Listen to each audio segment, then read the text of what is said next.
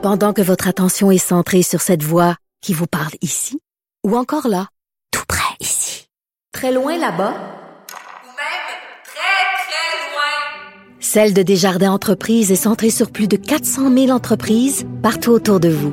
Depuis plus de 120 ans, nos équipes dédiées accompagnent les entrepreneurs d'ici à chaque étape pour qu'ils puissent rester centrés sur ce qui compte, la croissance de leur entreprise.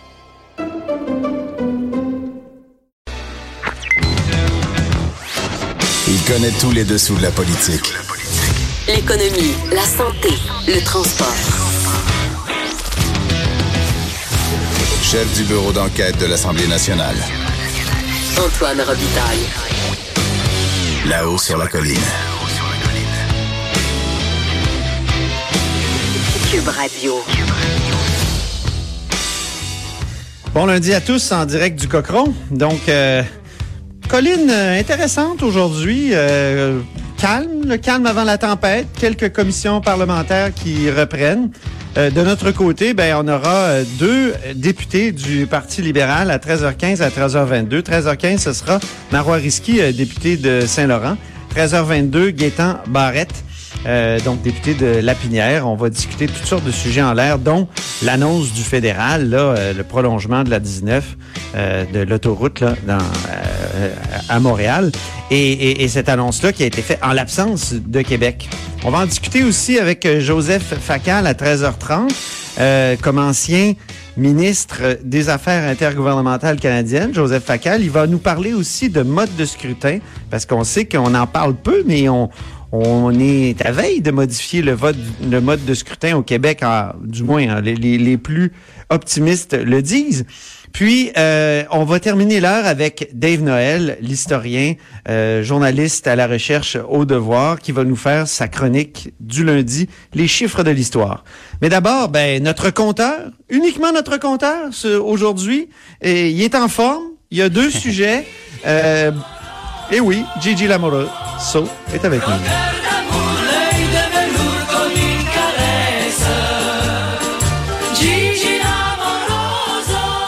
C'est le directeur de la recherche à euh, Jean-François Gibault. Il nous parle d'abord euh, d'une nouvelle crosse des pharmaciens. Oh, pardon, excusez-moi.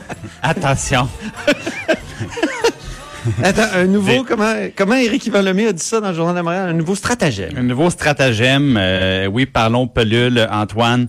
Donc, euh, quatre ans après s'être fait euh, pincer littéralement, euh, euh, parce que je rappelle que voilà quatre ans, il y a des pharmaciens qui ont été sanctionnés. Puis là, la, la, c'est une bonne une bonne petite tape sur les doigts, jusqu'à 12 500 dollars Ben d'amende. oui, J'ai vu ça, Et- les amendes. Ouais. Le problème, c'est que euh, quand il y a une découverte pharmaceutique, on le sait, euh, après ça, la molécule, donc le nouveau médicament, il est protégé pendant plusieurs années.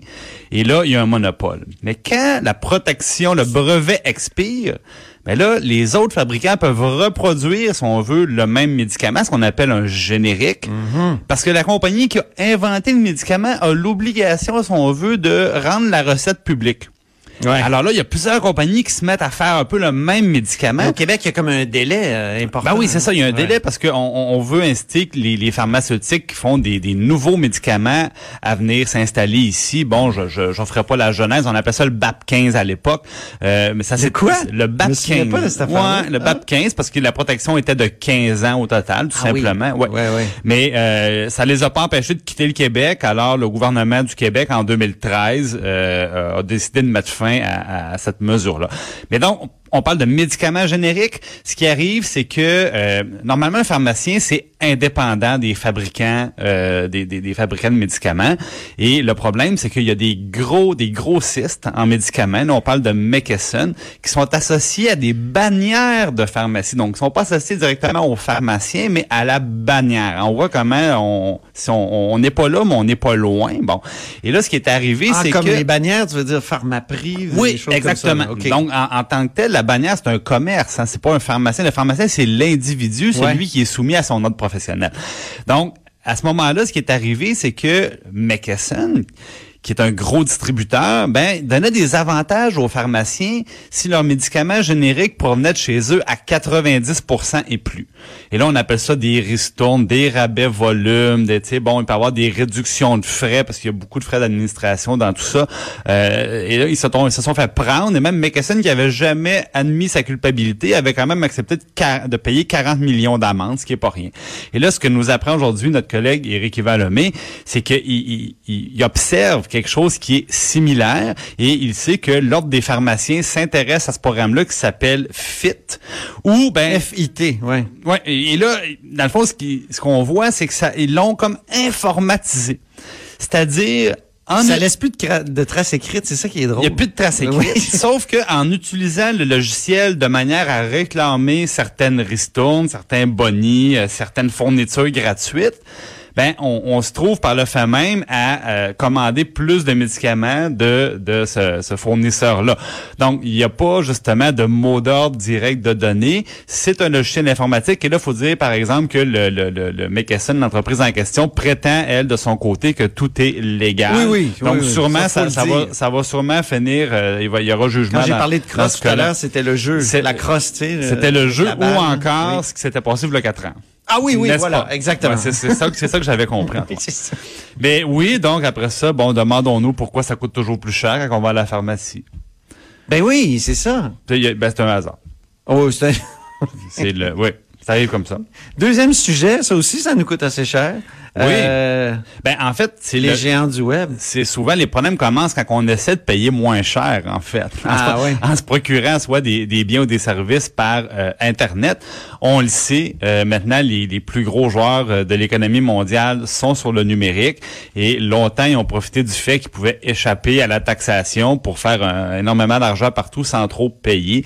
Alors, la semaine dernière, il y a le vérificateur général à Ottawa qui dit hey, ça nous coûte 170 millions de dollars les laisser faire. Et là, bon, évidemment, les gens réagissent. Aujourd'hui, c'est le NPD Oui, qui, qui le pré- NPD, ben qui oui. présente euh, des, ses solutions. Euh, les 170 millions, là, toi qui aimes les chiffres, Oui. et est-ce qu'on est bien sûr de cette évaluation-là? Comment elle a été faite? Parce que on, on sait bien que, par exemple, pour Netflix, on avait euh, budgété un certain montant. Là, on se disait, on va, on va taxer Netflix au Québec, mais on va budgéter un certain montant. Mais, mais c'est beaucoup plus qu'on ramasse. Le. Dès, le premier trimestre, on a ramassé. On a ramassé deux fois Ben oui. plus. Alors, euh, ben, c'est parce que des estimations qui sont faites par le ministère des Finances du Canada. Le VG semble indiquer qu'il était satisfait du travail qui avait été fait toutefois pour chiffrer ces pertes-là. Mais maintenant, chiffrer les pertes, c'est une chose. Euh, les récupérer, c'est une autre chose. Et on sait qu'à Ottawa, là, du côté du gouvernement libéral, ben, ils sont un peu pris avec la fameuse entente Netflix. Et là, tout le monde est un peu euh, subjugué de voir L'entente que... Netflix, rappelons-le, Ben c'est oui, Mélanie la- Joly qui avait annoncé Netflix. C'était C'est- Mélanie c'est Joly, puis bon, son, le ministre des Finances, son collègue Bill Morneau, un peu lui, mais il- du bout des lèvres, parce que c'était lui qui était le, le premier responsable, c'est que ils ont dit Netflix par, par entente s'est engagé à investir pour de la production au Canada. Et là, le bout indécent, c'est qu'on dit en échange de ça, vous serez pas taxé. Et, et ça, c'est un- moi, c'est un cas unique. hein. J'ai vraiment tout fait pour répertorier un, un seul autre exemple, que Ça ce soit au Canada, au Québec, je- ça n'existe pas. Où on dit une entreprise, à la fois une entreprise, comme une entreprise au Québec qui dirait, hey, si j'investissais un certain montant d'argent au Québec, là, 10, 15, 20 millions, là, je pourrais-tu pas payer de taxes? Est-ce que ça se Puis fait le pas au gouvernement qui municipal, répond, Jean-François? OK. Ben, Au municipal, ça se fait des fois des congés de taxes. Je sais que pour... le- le- au municipal, il faut faire attention, c'est la loi sur les cités et villes qui prévoit ça. OK. Et ça a été euh, ça a été balisé énormément parce OK. qu'on voulait pas que, par exemple, deux villes en concurrence pour un nouveau projet, Ah ouais. ben euh, dans le fond, ramènent leurs taxes pratiquement à zéro pour essayer que la ville A réussisse à avoir le projet plutôt que la ville B. Fait que là, ils ont dit c'est des chicanes qui mènent simplement des, des pertes de taxes, fait qu'ils ont arrêté ça. Fait que même au niveau municipal, il y a quelqu'un qui s'en est occupé. Mais que dans le Vieux-Québec, on va installer, par exemple, une, une épicerie parce que c- ça se touristicise de, Ça se- de oh, façon euh, on a exagérée. ici, oui, c'est ça. dans- On veut mettre, on veut installer une épicerie et on un, un des, une des manières d'attirer euh, une bannière, c'est de dire ben là vous aurez peut-être un congé de taxes. Donc ça, ça j'ai l'impression que ça peut se faire, mais quand on on, on prend cet exemple-là puis on le compare avec l'exemple d'Ottawa, là on éclate de rire. On éclate un de congé rire. de taxes pour Netflix qui, qui, qui est une entreprise richissime, qui a pas besoin d'être attirée ici pour faire de la production autrement. Ben, on pourrait, l'attirer Voilà. autrement. Puis le pire avec, avec euh, Netflix, c'est que euh, euh, Monsieur Letao, donc l'ancien ministre des Finances du gouvernement libéral, pas longtemps avant les, avant les élections, bon, il y avait beaucoup de pression mise par les députés de l'opposition, puis lui il avait accepté finalement de dire très bien, on va leur créer l'obligation de s'enregistrer aux taxes. Ben ils l'ont fait. Ils se sont inscrits puis Ils l'ont fait- fait. Ils l'ont fait. C'est tout. Il s'agissait de le demander. Ben oui. Alors ça, c'est c'est très révélateur parce que le gouvernement du Québec l'a fait et ça fonctionne. Mais à Ottawa, là, ça fait longtemps qu'on veut éviter de taxer les produits liés à la culture populaire. Et je pense que c'est Ouais. Michael Ignatieff, le chef du Parti libéral dans le temps, qui avait dit, moi, je vais imposer une taxe, euh, par exemple, sur les iPods. Et, et comme ça, on va ramasser un, un petit butin qu'on va distribuer. À euh, nos créateurs. Exactement, Ouais. comme on fait euh, au Canada souvent. Mais là, euh, le gouvernement Harper et, et le parti conservateur avaient dit voilà, c'est la taxe iPod. On dirait que ça, ça a commencé là, puis ça a commencé là l'idée qu'on pouvait faire une exception avec les produits numériques. Ouais. C'est vraiment étrange. Rappelle-toi, Antoine, Antoine, que euh, Justin Trudeau avait voulu attaquer les conservateurs pendant la dernière campagne électorale en disant vous voulez créer une nouvelle taxe. Oh, il n'est pas question de créer une nouvelle taxe. Il est question que chacun paye les taxes existantes. Et ça. le trou dans la loi, c'était le suivant. Au- au- quand on s'achète un, un bien à l'étranger ou un Ah, service à l'étranger, les, les fournisseurs étrangers n'avaient pas la responsabilité de s'inscrire. Et là, à ce moment-là, c'était chaque citoyen qui se commandait Netflix qui avait l'obligation légale d'envoyer ses taxes, de remplir un formulaire puis dire voici mon 1,43 de TPS que je devais payer. Bien sûr, personne ne le fait.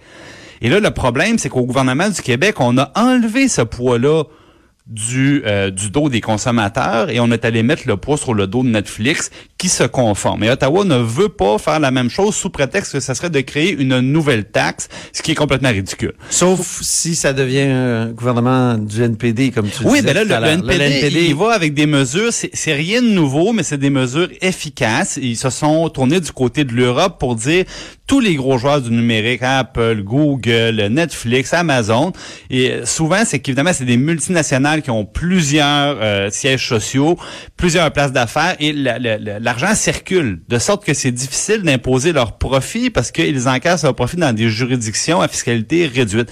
En Europe, ce qu'ils ont fait, ils ont dit dorénavant, on impose le chiffre d'affaires. Donc, c'est même plus le profit, c'est vos ventes qu'on impose. Donc, les ventes que vous réalisez dans notre pays, c'est par exemple 3, 4, 5% de taxes. Et c'est ce que le NPD propose. Je trouve ça très intéressant. L'autre chose, c'est que les lois canadiennes font en sorte qu'une entreprise qui euh, achète de la publicité dans un média étranger ne peut pas les considérer comme une dépense d'affaires qui est déductible d'impôts, contrairement à la publicité qui est faite dans des médias euh, canadiens. Et euh, prenons un exemple très simple. Le problème, c'est que Je comprends pas, là. Ben, je suis peut-être con. là, tu mais- achètes une publicité dans le Washington Post OK. papier. Ouais. Ben, tu peux pas déduire cette dépense-là d'affaires de, de, de, de l'impôt de ton Ah. entreprise. Par contre, si tu prends la même publicité, mais sur la version Internet du Washington. Post, ben là, tu peux. Alors, euh, juste de mettre fin à ça, non seulement il y aurait un intérêt pour le gouvernement qui ramasserait euh, des sous supplémentaires, mais il y aurait un intérêt énorme pour tous les médias québécois et canadiens qui traversent une période très difficile. Pourquoi? Parce que les revenus publicitaires sont en chute libre Oui, oui. parce que justement Google et Facebook euh, ramassent euh, ramassent tous ces nouveaux marchés là. Donc ça serait une manière euh, certainement très pertinente de de, de leur venir frustrant, en aide. ce qui est frustrant, j'ai une petite parenthèse sur les journaux et les médias, c'est qu'on a de plus en plus d'auditeurs, lecteurs et tout ça. Donc c'est pas c'est pas parce que le produit intéresse plus. Ben non. C'est- que c'est juste le modèle d'affaires qui était basé sur la publicité Ben, qui c'est parce fonctionne que plus. ce qui arrive, c'est que maintenant, euh, les entreprises qui veulent, ben, beaucoup la course, là, monsieur le marathonien. Bon, mais dans- moi, je, je suis Nike, je veux vendre des souliers de course. Euh, ça m'intéresse plus de dire, ben, je vais prendre une publicité qui sera vue par un million de personnes. Non, ça m'intéresse plus. Maintenant, je veux que ma publicité soit vue par 200 000 coureurs. Et là, c'est ça que le produit qu'on veut acheter. Donc, les, les, les médias sociaux comme Facebook ou Google peuvent aller chercher directement le consommateur qui cherche une paire de souliers de course. Et là, cette personne-là, soudainement, va voir le rabais de Nike ou d'Adidas. C'est Et- ce qui est terrible, Jean-François, c'est que j'haïs pas ça, moi. Dans mon fil Facebook, d'avoir des pubs de vélo. Ben, puis tu vois des choses qui t'intéressent. Oui, je sais. Tu vois des choses qui t'intéressent, puis sais. tu dépenses plus. Non, Puis- même pas. ah, non, mais ça marche pas. Non, je Ah. magasine quand Ah, même dans ben, le prenons la date en note. là. La publicité Ouais. ne fonctionne pas sur Antoine Robitaille. Ben, mais je magasine dans le réel, c'est ça que je veux dire. Je veux- je Peut-être que je dépense plus. Eh, une autre chose, une, que ça. une autre Oui, chose intéressante, euh, Antoine, euh, il y a des tests qui ont été faits aussi. Le VG nous disait qu'il y a des tests qui ont été faits à Ottawa. Euh, parce que, par exemple, si tu fais, ben, ben, regardons tes souliers de course, tu les commandes aux États-Unis. Ouais. Alors, c'est le, le- le livreur qui te, les, qui te les apporte. Il est supposé, s'il y a des taxes qui sont payables, de te les charger. Et là, euh, la vérification faite par l'Agence des services frontaliers, très souvent, évidemment, les services de livraison ne s'inquiètent pas de ça. Ah ouais. Et eux-mêmes, Services frontaliers Canada, ont des difficultés techniques à repérer ces colis-là. Je te rappelle même, c'est tellement vrai, Antoine, que je, je parlais de Carlos Leitao. Ben, écoute, on va le saluer une deuxième fois parce qu'il il avait offert l'argent du gouvernement du Québec pour payer à Oui. l'Agence des services frontaliers un scanner plus performant. Alors, maintenant, mais je, je pense que je vais les appeler pour savoir, je- est-ce qu'ils l'ont acheté, le scanner? Est-ce qu'il fonctionne? Est-ce qu'il donne des, des résultats? Je veux dire, c'est le premier transfert fédéral inversé, là, euh, nouvellement créé, c'est-à-dire que c'est le Québec maintenant qui envoie des sous à Ottawa pour qu'ils puissent s'équiper, pour que les frontières soient un peu moins une, euh, une oui. passoire. Bien, ben Jean-François Gibault, notre compteur, mais et, et néanmoins directeur de la recherche à QMI. Oui, exact. oui, c'est Je ça. m'intéresse à d'autres choses. Oui. C'est mes, c'est mes vieux dadas, ça, les Merci infiniment, ben oui. Après la pause, il y a Marois Risky, député de Saint-Laurent, qui est avec nous.